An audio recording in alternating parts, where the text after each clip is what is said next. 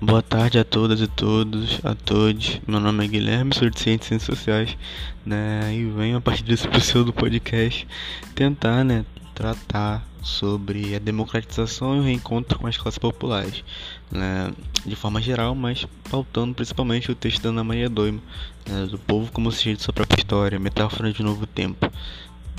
Dessa forma, né, dando seguimento a essa tentativa, né, eu gostaria de, de mostrar, né, de tentar mostrar como um farol para compreensão dessa sessão a questão, né, da política popular, né, principalmente a partir do Pata Chatterjee, né, quando ele, quando ele trata sobre a nação em tempo de heterogeneidade, né, que é justamente tratar né, da política popular como contraponto à política estrito senso, né, qual seja né, a política como é, essa manifestação institucional, basicamente, né, do jogo político institucional.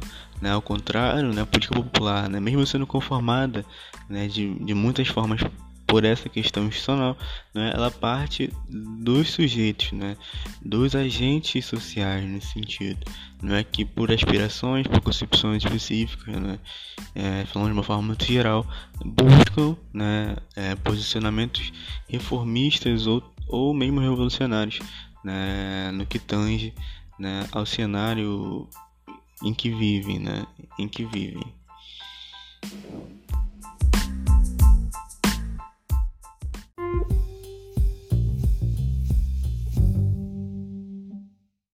Então, nesse sentido, a gente pode perceber né, que a questão da política popular né, ela é uma base né, por onde sairão diversos questionamentos, né, dentre os quais muitos dos presentes nos textos né, do Perrusso e da Ana Maria Doima. Né. Mas tratando desse último especificamente, né, qual é o objetivo da autora dentro, dentro disso? Né? Que é debater né, e refletir sobre a incidência e a força da noção de povo como sujeito de sua própria história ao longo da efervescência desses movimentos sociais e populares né, vigorantes no Brasil, né, fundamentalmente a partir da década de 70. Né, ou melhor, né, compreender como se deu esse processo mesmo é, no ápice da, da repressão da ditadura militar. É, mesmo a partir do AI-5. Né? Então, nesse sentido, é fundamental é, compreender a questão da, da recuperação dessa capacidade ativa do povo, né, de ver né, o desenvolvimento e o retorno da vez e da voz do popular, né, que é essa a questão. Mas note, a questão em si ela é tratada a partir de uma valorização né, da contextualização histórica, cultural, né? em suma, desse desenvolvimento né, do processo né, por onde se deu o, a catapulta né, do protagonismo desses movimentos sociais, ou seja, os movimentos sociais não estão atomizados da realidade, né, da conjuntura em que viviam. Né, e muita partir disso né, que eles tomam é, seus papéis atuantes.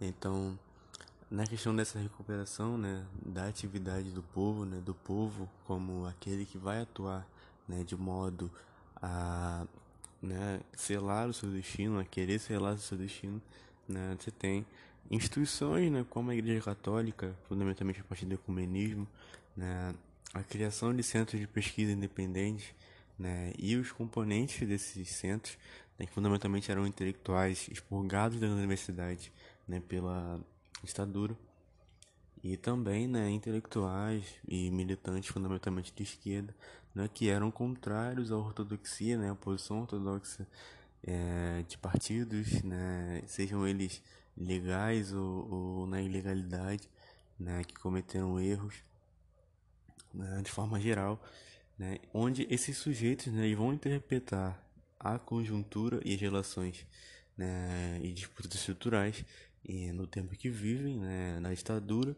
e tomar né, perspectivas de mudança, né, recuperando, portanto, né, nesse trajeto, é, a atividade do povo longe dessa tutela populista. Né. É, então, os movimentos sociais eles vão marcar essa atuação, né, da atuação do movimento social né, e do povo em si e para si, né, nesse sentido. Então, a autora vai indicar né, que isso tem muito a ver com a queda né, da, da valorização ideológica né, do nacional desenvolvimentismo, né, que é o grande movimento né, e o grande momento por onde né, a atuação de baixo para cima, né, a Lagrange, vai ter né, o seu processo de protagonismo. Então, essa é mais ou menos o desenvolvimento dessa questão, né, onde a filosofia da praxis né, e a ação popular tomam o protagonismo da nação, ou melhor, da própria noção de nação né, dentro do nacional desenvolvimentismo, né, como vimos em aulas anteriores. Né. Temos, por exemplo, a questão né, da subversão dessa ideia, né, da ideia de popular desenvolvimentismo, né, do desenvolvimento a partir né, da ação dos sujeitos, né, pautado fundamentalmente pelos centros religiosos nordestinos, né, com a ideia do escutar os clamores do meu povo, né, e dessa forma, né, é, constatando o, o populismo, a gente tem uma reelaboração da própria noção de comunidade dentro do espaço urbano, né, onde a ação, né, o pensar e o agir dentro né, da, dos, do cotidiano, né, da zona do cotidiano, das relações cotidianas, elas vão ser fundamentais nesse sentido. É, então, a auto-organização né, das ações, tanto intelectuais e práticas, elas vão ser peças fundamentais para tanto. Né. Um exemplo significativo disso né, é a própria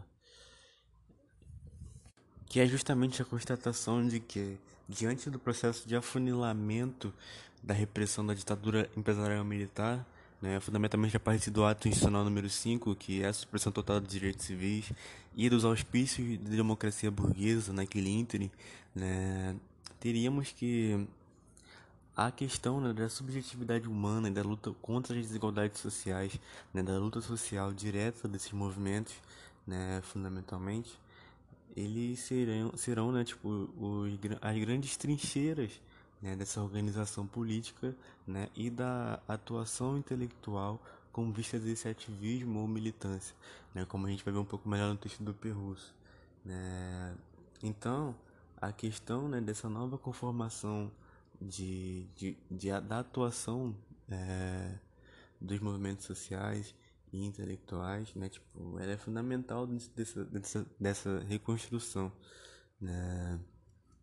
Que é per si tanto política, né, da luta política, quanto da produção acadêmica, porém voltada para esse ativismo, para essa militância, né, para esse imbricamento, né, promovido pela saída né, da Torre de Marfim desses intelectuais brasileiros, né, que vão realmente buscar né, a atuação conjunta na medida do possível né, com esses movimentos sociais, né, a se unir a esses sujeitos, né, tipo, que é algo fundamental que a gente pode perceber, por exemplo, na própria atuação de Florestan Fernandes, né, quando ele volta ao Brasil, né, após um exílio, é, e ele torna-se né, um militante socialista, né? ele se apresenta como um militante socialista né? e vai publicar obras como a, a da guerrilha do socialismo, né?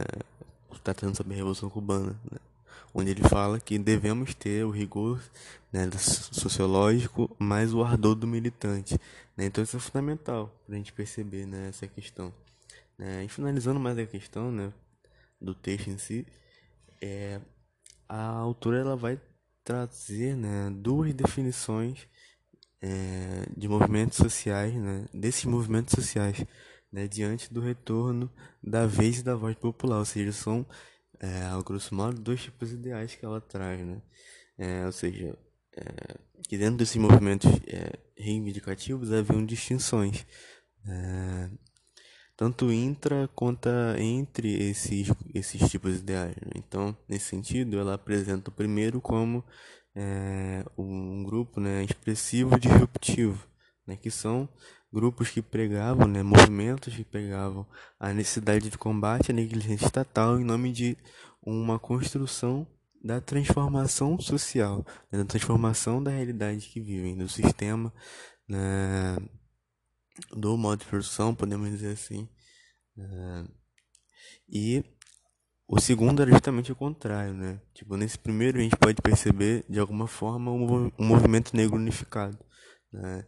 Que é esse combate, sim, né? A, a negligência estatal, a desigualdade, mas apontando para as contradições, né? Apontando para as questões estruturais, né? Que promoviam aquilo.